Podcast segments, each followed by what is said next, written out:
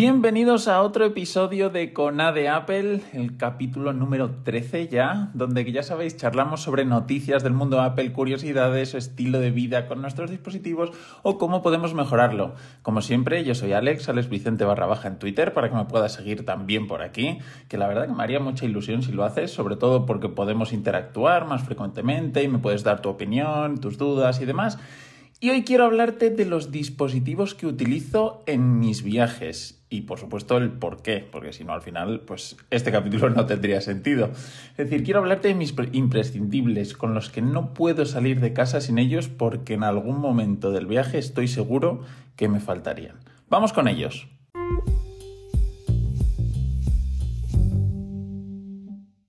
En primer lugar, creo que es necesario que sepáis que de estos dispositivos que os voy a hablar los enfoco más en viajes o los utilizo más en viajes cortos, viajes de un puente, una semana fuera de casa y cuyo trayecto al final en vuelo o en tren no suele ser demasiado largo.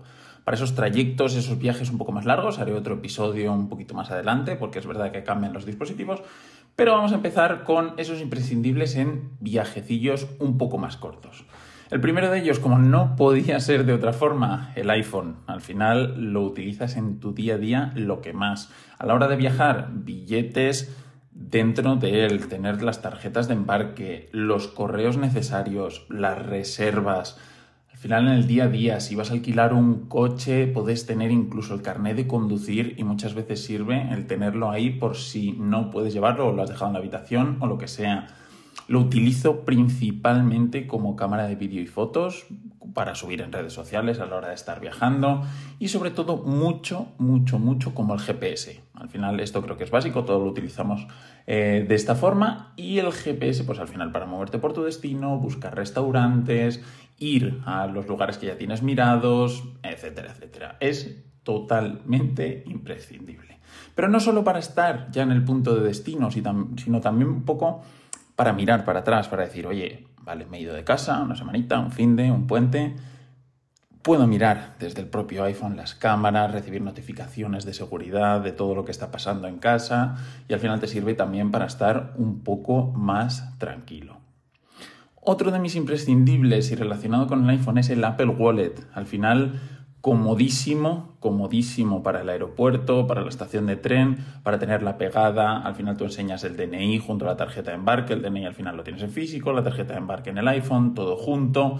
Y es verdad que lo utilizo en mi día a día, pero es un complemento que me gusta casi más y le veo mucho más sentido para los viajes que para el día a día, que lo puedo llevar más en el bolsillo de al lado que pegado al iPhone porque me ocupa un poco más. Además, es muy necesario porque no una, ni dos, ni tres, sino muchas más veces me ha pasado que llegas a un sitio y no te dejan pagar con, con una tarjeta digital, es decir, no puedes pagar con el iPhone, porque ir con el Apple Wallet y tener ahí una tarjeta física muchas veces a la hora de viajar es necesario totalmente para no quedarte tirado y decir, oye, pues mira, no tengo cómo pagarte. Así que es otra forma o otro motivo por el cual siempre, siempre, siempre me lo llevo a estos viajes un poco más cortos. A la hora del trayecto, y bueno, no tanto el trayecto, pero luego ya allí, creo que un imprescindible siempre son los AirPods. Oye, sin ellos no podría haber multimedia en el avión o en el tren o donde sea utilizar la cancelación de ruido también para si quiero dormir durante el trayecto un tramo. Sin ellos, la verdad es que esto no sería posible.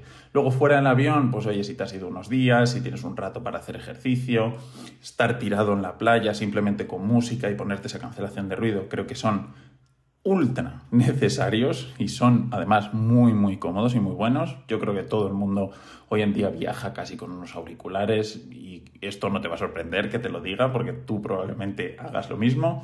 Incluso también me sirven mucho si hay que atender alguna reunión de trabajo, que estás en algún desplazamiento, te encuentras en el, en el aeropuerto, en la estación de tren, donde sea, pues oye, no hay mejor complemento que estos AirPods con la cancelación de ruido y poder tener esa reunión sin ningún tipo de problema.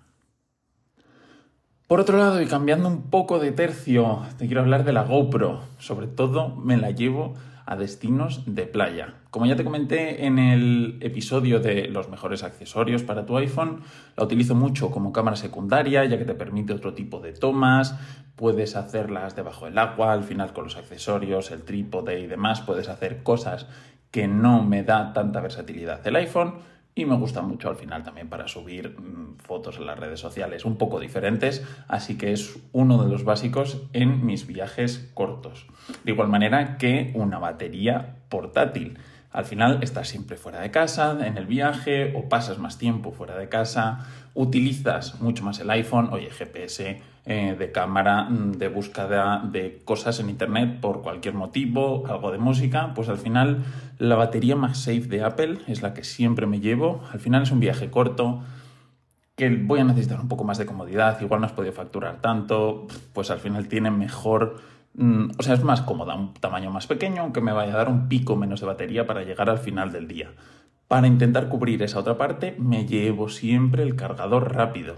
Mismo motivo, oye, eh, necesito hacer ese pico tener ese pico de carga, llego a casa, estoy media hora, lo pongo a cargar rápido y consigo ese poquito de batería de más que necesito para terminar el día. Así que estos dos, a la hora de llevarme cargadores, creo que son los, más importantes, seguro, y que más versatilidad le dan al viaje y que más utilizo normalmente.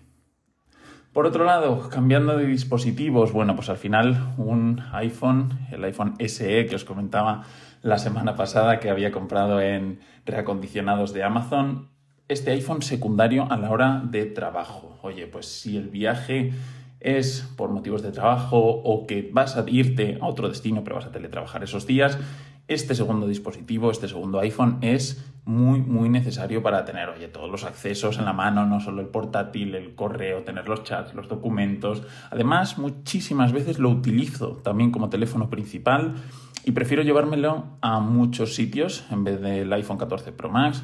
Me cojo este iPhone SE, me lo llevo a la playa, me sirve para hacer fotos, puedes tener eh, el wallet, el propio wallet para pagar. Así que si le pasase algo en la playa o hay algún golpe, robo, se le mete arena, se estropea algo más, prefiero que le pase al final a este teléfono secundario que no a, a mi principal. Por último, ¿utilizo el iPad? Porque seguro que estáis pensando en el iPad.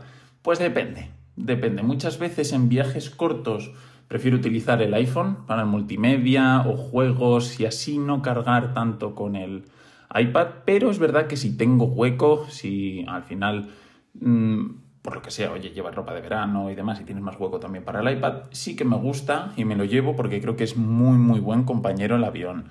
Te deja eh, revisar fotos, vamos, puedes al final acabar revisando fotos, juegas, te descargas series en estilo, al final las ves en una pantalla un poco más grande que en el iPhone.